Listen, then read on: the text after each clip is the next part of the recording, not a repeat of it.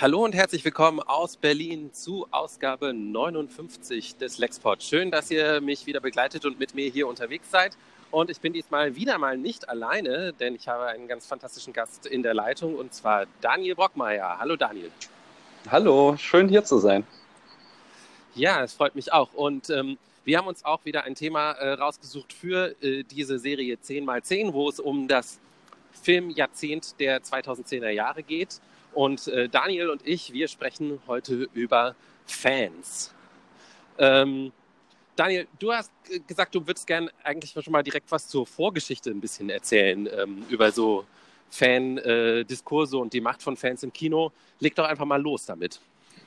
Genau, also wir hatten uns ja darauf geeinigt, halt über äh, die, die, großen äh, quasi Einflüsse, die Fans in den 2010er hatten, zu sprechen.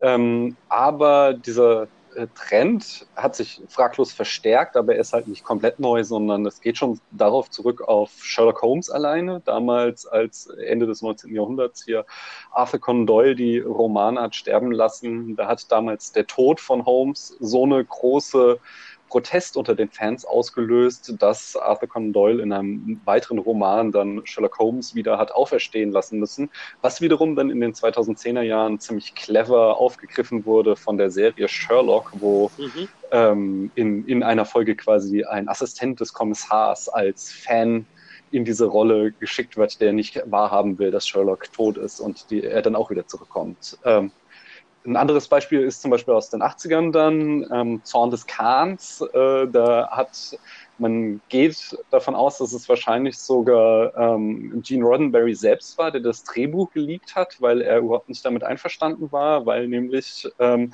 wie wir alle wissen, in dem Film ähm, Spock stirbt ähm, und äh, damals ja noch nicht klar war, dass er in einem weiteren Film dann auch wieder zum Leben erweckt wird. Und äh, das hat dann auch einen richtigen Shitstorm ausgelöst, damals eben noch in Briefform. Ähm, äh, aber da haben sich dann tatsächlich die Kreativen durchgesetzt. Ich glaube, es gab äh, Änderungen im Drehbuch, äh, aber ähm, sie blieben trotzdem dabei, dass Spock am Ende stirbt. Und ein drittes Beispiel, was mir so in der Recherche noch aufgefallen ist, ist dann der äh, Roman äh, äh, Misery von Stephen King, wo es ja auch um einen fanatischen Fan geht, äh, die ihren Lieblingsautor kidnappt. Und äh, King verarbeitet da so verschiedene Erlebnisse, aber vor allen Dingen auch äh, den Fan-Rage, den er erlebt hatte über seinen Roman The Eyes of the Dragon ähm, mit dem halt die Fans auch entsprechend nicht äh, zufrieden waren und da er sehr viel äh, äh, Wut von ihnen hat einstecken müssen und das dann in diesem Buch verarbeitet hat. So. Ja, aber ich denke, in den 2010ern genau. hat sich die Schlagzahl auf jeden Fall erhöht. Genau, also ich denke auch, das, das, das Phänomen ist nicht ganz neu, aber wir haben in den 2010er Jahren ähm, Social Media und das ist natürlich irgendwie äh, eine, eine Macht, äh, mit der man wahrscheinlich als Filmproduzent, Filmvermarkter, wie auch immer, auf jeden Fall rechnen muss. Ähm, und zwar in beide Richtungen. Also ich denke mal, auf der einen Seite wurden Fans als Zielgruppe nochmal so richtig neu entdeckt. Ähm, Finde ich, dass, ähm, dass man also sagt, wenn man im Vorfeld für einen Film in der Fanbasis schon mal irgendwie so eine positive Stimmung schafft, dann, ähm, dann sorgt man dafür, dass, dass der Film sozusagen mit so einem guten Gefühl, also was man früher vielleicht mit Kritikern gemacht hätte, ne, dass der mit so einem guten Gefühl an, an den Start in die Kinos geht. Deswegen zum Beispiel ähm, die Bedeutung der Comic-Con ähm, in San Diego als so ein als so ein wichtiger Gradmesser sozusagen für, für Fan-Excitement und was man da sozusagen alles vorher schon aufbaut. Ähm, und dann natürlich auch ähm, äh, als negative Kraft sozusagen, das, was, worüber wir dann gleich spre sprechen können, dass Social Media eben auch von Fans gezielt genutzt wurden, um Kampagnen zu fahren. Ähm, positiv wie negativ, muss man auch sagen, aber sozusagen von den Fans initiiert. Ähm, äh, Kampagnen. Und ich finde, ich, ich habe lange überlegt, mal ein paar gute Positivbeispiele zu finden. Die sind längst nicht so präsent wie die Negativbeispiele, auf die wir äh, sicherlich äh, gleich dann kommen. Aber ähm, mir fielen äh, vor allen Dingen Sachen auch aus dem Fernsehen ein, wo es ja auch mehr so um irgendwie Serialität auch sowas geht. Also ich meine, nicht umsonst sind die Beispiele, die du genannt hast, wie Sherlock Holmes und Star Trek ja auch Film- oder Romanserien mhm. gewesen, ne? wo es immer auch um das Wie geht's weiter äh, geht. Also mir fielen auf Serien wie Futurama oder Community, äh, waren mehrfach so vom Tod bedroht und sind dann eigentlich vor allem durch Fansupport mhm. anderen Trägern aufgenommen worden. Äh, Brooklyn 99 äh, war noch, glaube ich, so der jüngste Fall. Ähm, dann fiel mir noch ein, äh, dass äh, wir immer mal wieder Filme haben, auch größere Filme, die zumindest zum Teil durch Crowdfunding, ähm, Entschuldigung, fertiggestellt wurden. Ähm, das prominenteste Beispiel äh, war Anfang der 2010er Jahre sicherlich Iron Sky, ähm, dieser mhm. Nazis auf dem Mondfilm. Und ähm, und dann gibt es ja auch immer mal wieder Fangruppierungen, die sich zusammentun, um ähm, so Awareness zu schaffen äh, für wichtige Themen. Also ich glaube sowohl um, also es gab ganz interessante ähm, Aktionen rund um äh, hier den einen Hunger Games Film, wo Leute dann dieses ähm, Symbol adaptiert haben mit äh, von dieser von dieser Aufstandsbewegung, die dann in dem in dem Film vorkommt. Äh, und es glaube glaub ich auch gerade um das Harry Potter Fandom äh, ziemlich viele so Aktionen äh, glaube, die nennen sich auch einfach Dumbledores Army, wie in den Büchern, wo, wo sie dann ähm, Awareness für, oh, ich weiß gerade ehrlich gesagt gar nicht, worum es geht. Das hätte ich mir mal vorher noch raussuchen sollen. Ähm, ich glaube, es geht um Bullying und, und solche Sachen irgendwie. Also da tun sich Fans zusammen, die irgendwie ähm, einem, einem Fandom eben angehören, um irgendwie eine mhm. Macht. Ich denke, ähm, warum wir auch so mehr so ähm, über Fan-Rage und, und, und Fan-Aufschreie reden, ist oft der Fall auch so, weil irgendwie positives Fandom als normal angesehen wird. Ähm, also gerade äh, finde, ähm, mhm. auf was sich so quasi tagtäglich auf äh, YouTube, Reddit oder Twitter abspielt, ähm, da wird ja sehr viel von Fans mit ihren ähm, äh, ja, ihren Lieblingsserien, äh, Lieblingsfilmen ähm, interagiert und so Sachen wie zum Beispiel ähm, so Trailer-Reactions, äh, was so ein eigenes Medium ist, was auf YouTube entstanden ist, die ganz äh, zentral den Fan in die Mitte stellt. Was es gab es ja früher vor Social Media gar nicht ähm, einfach Leute, die sich dabei filmen, wie sie den mhm. neuen Trailer sehen. Und das hat aber ja auch einen enormen Auf Ausmaß angenommen und hat kriegt Millionen von Views, sowas. Ähm, aber sowas äh, tritt dann nicht so sehr in das Zentrum ähm, der Aufmerksamkeit wie diese negativen. Mir sind trotzdem auch noch zwei Sachen eingefallen. Ähm, das eine war 2016, als Disney ankündigte, ähm, Frozen 2 zu machen, der ja jetzt in wenigen Wochen in die Kinos kommt. Ähm, da trendete auf Twitter der Hashtag Get Elsa a Girlfriend, weil äh, Frozen 1 ja von vielen, äh, zu Recht meiner Meinung nach, auch als ähm, Homosexualitätsparabel angesehen wird und äh, dann das Fandom eben wollte, dass äh, ähm, Disney im zweiten Schritt einen Schritt weitergeht und auch ganz klar macht, dass äh, Elsa eben lesbisch ist. Und äh, jetzt ganz neu, 2019, hatten wir die Situation, dass äh, Spider-Man erst aus dem MCU rausgeflogen ist, weil äh, Marvel und äh, äh, äh, Sony, also die die beiden Rechtehalter sind, sich nicht einigen konnten. Und ich kann mir gut vorstellen, dass es in früheren Jahren dabei geblieben wäre. Aber es gab da halt auch wieder einen enormen ähm, äh, Aufschrei in den Social Media und das Thema begleitete uns über Wochen und ähm, am Ende haben sie dann doch, äh, so ist glaube ich der aktuelle Stand, jetzt wieder eine, äh, eine, eine, Einigung gefunden, um den Vertrag weiterzuführen, sodass äh, Spider-Man auch in zukünftigen mhm. MCU-Filmen auftreten kann. Mhm.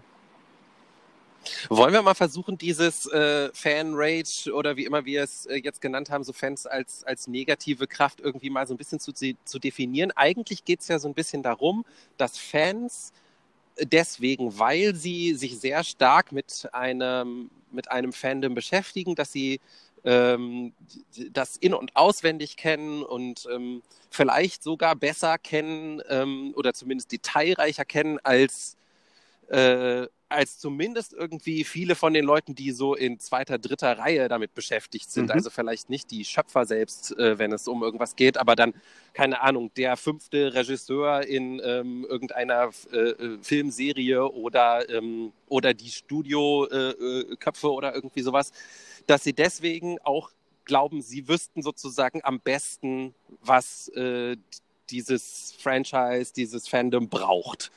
Ähm, und deswegen ähm, können sie sich nicht damit abfinden oder haben Schwierigkeiten, sich damit abzufinden, wenn die Dinge nicht so laufen, wie sie das meinen, dass es eben richtig wäre. Ähm, das heißt, ähm, zum Beispiel eben, wenn äh, und selbst die Schöpfer äh, selbst äh, sogar manchmal, aber häufig eben halt auch einfach Studios oder sowas sozusagen Entscheidungen treffen, die in eine bestimmte Richtung gehen und diese Richtung ist mit Teilen des Fandoms irgendwie nicht, äh, die, die, sind, die, die finden, es sollte anders laufen, dann, ähm, dann äußert sich eben diese Wut. Ja, ich glaube, ganz wichtig ist so, ähm, noch der Aspekt, dieses Gefühl, dass man selbst so viel Zeit und Energie in ein Franchise steckt, dass man äh, dadurch das Gefühl bekommt, das gehört einem auch selbst.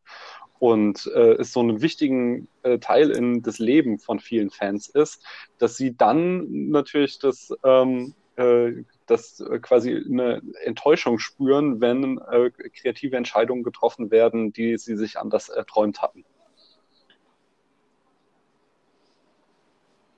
Und dann ist eben die extremste Form davon, dass sie im Endeffekt die, die Macht, die sie als Fans ja haben, weil eben äh, sie wissen, dass sie irgendwie eine wichtige Zielgruppe sind und dass sie nicht nur alleine sind, sondern sich eben übers Internet mit anderen vernetzen können, dass sie diese Macht dann nutzen. Also entweder um irgendwie Petitionen zu starten oder sowas, aber halt im, im schlimmsten Fall sozusagen auch um, um Menschen gezielt immer wieder anzugreifen und zu verletzen. Wie so ein bisschen wie so eine Denial-of-Service-Attacke äh, sozusagen genau. auf Gefühle. Ja, äh, ja wollen, wollen wir äh, irgendwie so ein paar Beispiele mal bringen?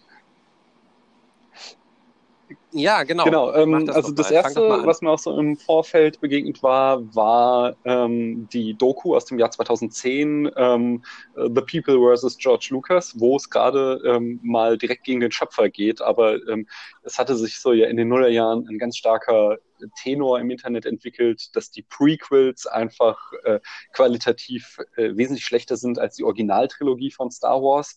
Und ähm, in dieser äh, Doku kulminierte das eben, dass quasi die, die Fans sich selbst eine Stimme gaben, um ähm, zu zeigen, wo George Lucas sein eigenes Franchise nicht verstanden hat und wo er ähm, quasi Entscheidungen in den Prequels getroffen haben, die sogar retrospektiv äh, die Originaltrilogie noch irgendwie negativ beeinflussen.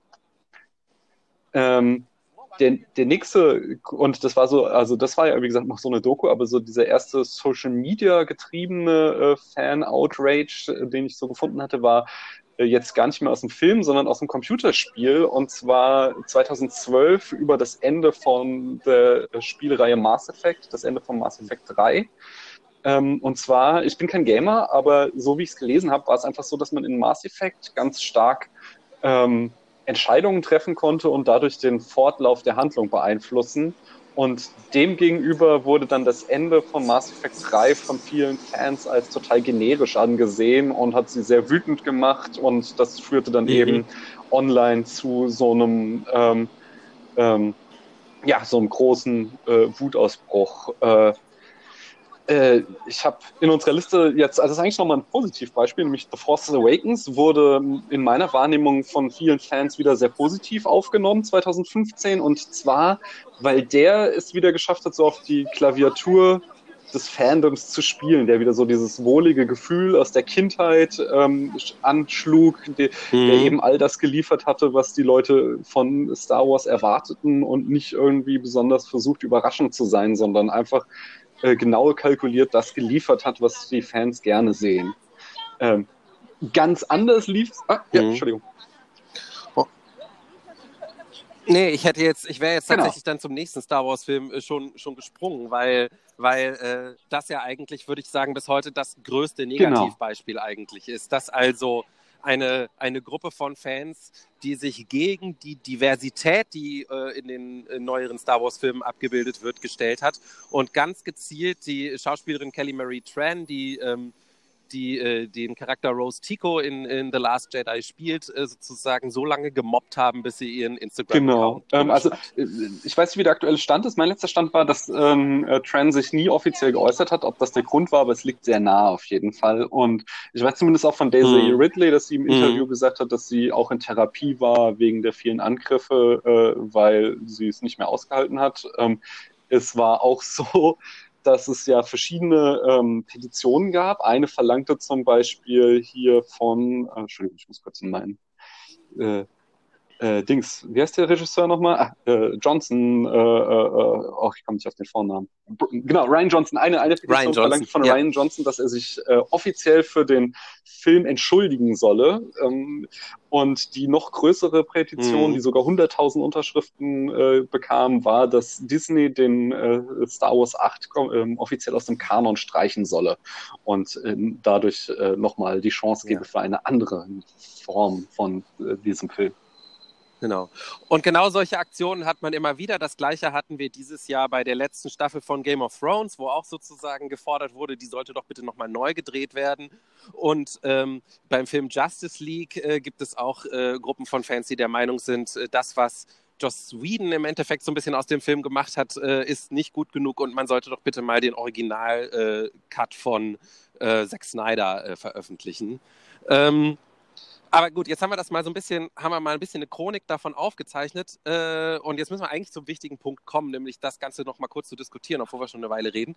Äh, ich finde, die wichtigste Frage ist, weil wir auch damit angefangen haben zu sagen, die wurden als Zielgruppe entdeckt, hat sich die Industrie das nicht vielleicht auch ein bisschen selber Auf jeden Fall. Also ich ähm, finde, äh, also äh, es ist, es ist, sagen wir, dialektisch so, weil es ist nicht alles schlecht daran, sondern ähm, wir haben ja auch Positivbeispiele aufgezählt und äh, das hat halt auch was damit zu tun, dass wir hier so eine Art von Demokratisierung der Kunst haben. Und ähm, gerade weil wir große Marketingkampagnen haben, wo die Unternehmen ganz stark eben auf ihr Fandom setzen und zugleich jeder heutzutage durch Social Media die Möglichkeit hat, irgendwie zum Rezensenten seines eigenen äh, Lieblingsfranchises zu werden, entsteht halt ähm, viel weniger diese Situation, wo es halt irgendwie wenige Autoren, wenige Kreative gibt, die machen können, was sie wollen und das Publikum hat das dann äh, zu fressen oder zu sterben und kann nur an der Kinokasse entscheiden, sondern es entsteht halt viel mehr eben so eine Demokratisierung dieses ganzen Prozesses, dass eben das Publikum selbst auch Macht und Einfluss hat und sich halt eben auch zusehends dieser Macht bewusst wird und die dann versucht entsprechend auszuspielen.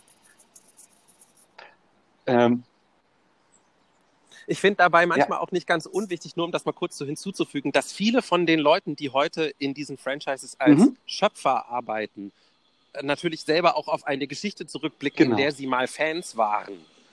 Äh, gerade bei so langlebigen Franchises wie Star Wars oder Star Trek oder was weiß ich. Und, und dann natürlich sozusagen auch ihre eigene Erfahrung reinbringen in ihre Arbeit und, und diese Erfahrung kennen, wenn man sozusagen mhm. am anderen Ende ähm, Das Problem, was, und daher ja. diese Demokratisierung nee, nee, nee. auch begrüßt. Äh, das Problem ist, ja. was ich darin sehe, ist halt, dass so eine ähm, Tribalisierung dabei stattfindet auch. Das ist so dann die Negativseite der Medaille. Das ist halt wie im Fußballstadion die gegnerische Mannschaft immer fault und der Schiri immer gegen dich äh, schießt.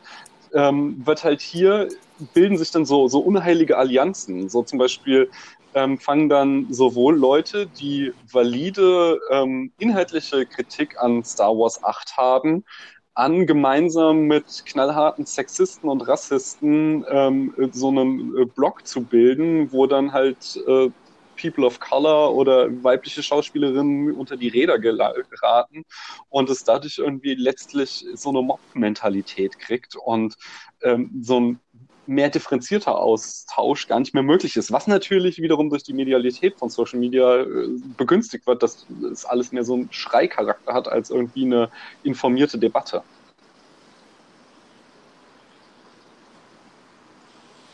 Was glaubst du denn, äh, wie sich das noch entwickeln wird? Wird sich da irgendwann eine neue Balance finden oder ist das was, äh, womit wir einfach leben müssen? Oder ähm, ich glaube, es passiert noch was ganz äh, ah, was, ist das? Prognosen sind immer schwierig, besonders wenn sie die Zukunft betreffen. Äh, ich bin mir unschlüssig. Ich sehe schon, ich finde schon so, dass wir ähm, vielleicht so den Höhepunkt schon hinter uns hatten. Also ich finde so gerade was so ähm, Mitte der 2010er lief, auch mit diesem Ghostbusters Reboot und diesem ganzen, äh, ihr habt meine Kindheit zerstört, wenn alte Franchises wieder auftreten, ähm, ist jetzt, okay, Game of Thrones, das Ende wurde kritisiert, aber ähm, da, da habe ich in meiner Wahrnehmung zumindest schon wieder mehr inhaltliche Kritik rausgehört, als anstatt all dieser Plumpe, das gehört mir und ich mhm. habe das anders gemacht, als ich es wollte. Ähm, ich glaube, Star Wars wird immer schwierig bleiben, weil Star Wars war eben von Anfang an eine schwierige Angelegenheit, weil das für so eine große Generation einfach so stilprägend war. Ich denke, da werden wir bei jedem Film aus irgendeiner Ecke Geschrei hören, aber insgesamt habe ich schon so den Eindruck, als wäre so die Welle ein bisschen am Abebnen, äh, Abebben und es wäre mehr so, es wird wieder doch ein bisschen reflektierter, die Kritik an so großen Franchises. Aber das, ja. Und, und auf der anderen Seite ist es auch so, äh, dass man immer wieder beobachten kann, äh, jetzt auch in den letzten Jahren, dass diese dass dieser Hype auf Industrieseite auch so ein bisschen vorbei ist. Also die Comic-Con-Previews sind auch nicht mehr so gigantisch und so, äh, so aufwendig, wie sie äh, Mitte der 2000er mal waren, also äh, 2010er. Weil ich glaube auch, dass dort äh, sich auch gezeigt hat, dass das also das ist auch keine Garantie, wenn du Leute in so einer äh, Halle irgendwie auf 180 bringst, indem du ihnen irgendwie äh, exklusives Material zeigst oder allen irgendwas schenkst oder so, dann heißt das noch lange mhm. nicht, dass mhm. dein Film damit automatisch ein Hit wird. Ja, kann ich dann nur sagen. also, so, entschuldige, ich dachte, du hattest gerade noch was. Äh, okay, gut. Äh, da, da, also es bleibt natürlich äh, äh spannend und ähm, ich habe auch gerade gesehen, also eins der Bücher, äh, was ich ähm, auf jeden Fall lesen will, das dieses Jahr erschienen ist, ähm, heißt Exploiting Fandom. How the Media Industry Seeks to Manipulate Fans. Und ähm, ich finde dieses Thema eines der spannendsten überhaupt, weil es so eine interessante Interaktion ist eben zwischen ähm, Kunst und Soziologie irgendwie so. Ähm, und äh, ich denke mal, ich werde äh, darauf im Lexport sicherlich äh, einige Male noch zurückkommen. Ähm, aber äh, dann bist du vielleicht nicht dabei und deswegen muss ich die Gelegenheit nutzen jetzt noch einen äh, Lieblingssong abzuringen, ähm, den du im Moment gerne ich, Gerade war die Verbindung ganz schlecht. Ich hoffe, es, du hast nach dem Song gefragt. ähm, genau, und zwar ähm, möchte ich von ja, The Raconteurs ja, ja. Ähm, Help Me Stranger empfehlen. Ich bin ein ganz großer Jack White-Fan und äh, an dem Song ist besonders der Anfang einfach großartig. Das ist so eine Lo-Fi äh, Folk-Version mit einem Scratch in die ikonische Gitarre von Jack White übergeht. Äh, den möchte ich euch ans Herz legen. Alles klar. Und ich habe ganz am Anfang vergessen, ich habe zwar deinen Namen genannt, aber ich habe gar nicht gesagt, was du machst. Äh, dann äh, erzähl doch noch mal gerade so ein bisschen, äh, wo Leute mehr von dir hören, lesen. Genau, also ich bin Daniel, können, äh, äh, meines Zeichens einerseits Teil des Podcasts Spätfilm. Da könnt ihr äh, reinhören. Da reden wir entweder ganz ausführlich über Filme mit Produktionsgeschichte etc. Oder auch, wenn euch Star Wars am Herzen liegt, rede ich mit meiner Tochter über die Star Wars Filme und wie sie als Kind äh, sie zum ersten Mal wahrnimmt, wenn sie sie schaut. Äh, außerdem spreche ich noch auf YouTube über Philosophie, falls euch das interessiert. Alles klar, vielen Dank. Äh, die Star Wars durch Kinderaugen Folgen von Spätfilm kann ich sehr empfehlen. Die total spannend. Ähm, und äh, ja, ich wünsche euch äh, dann wie immer noch. Äh, danke nochmal, dass hier sein sollte und auch allen. Tschüss.